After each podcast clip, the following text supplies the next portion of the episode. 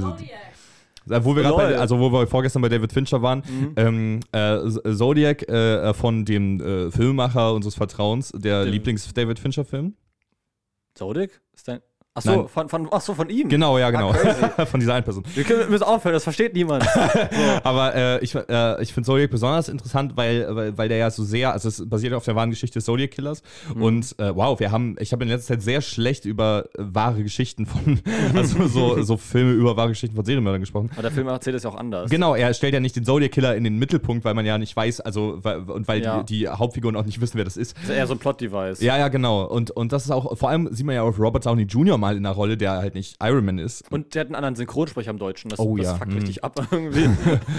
Ähm, äh, auch, äh, ich finde, er erinnert auch ein bisschen an Sieben.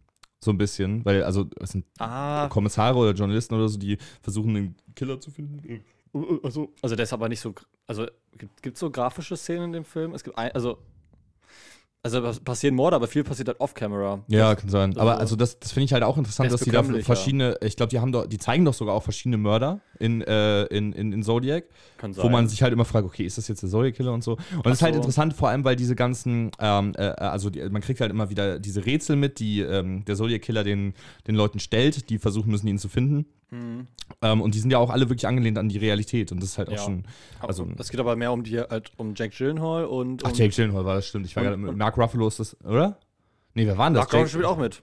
Jake Gyllenhaal, Robert Downey Jr. Mark und Mark Ruffalo. Die genau. Hauptfiguren sozusagen. Das, aber das waren noch äh, Zeitungsjournalisten, ne? Das sind nicht Kommissare gewesen. äh, ja. der, äh, Mark Ruffalos Figur war, glaube ich, Polizist. ich krieg gerade aus dem Off, äh, hat gestimmt.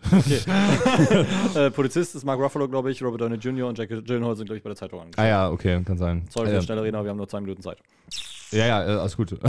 Vor allem, wie du vorhin auch die ganze Zeit so komplett ausschweifend warst,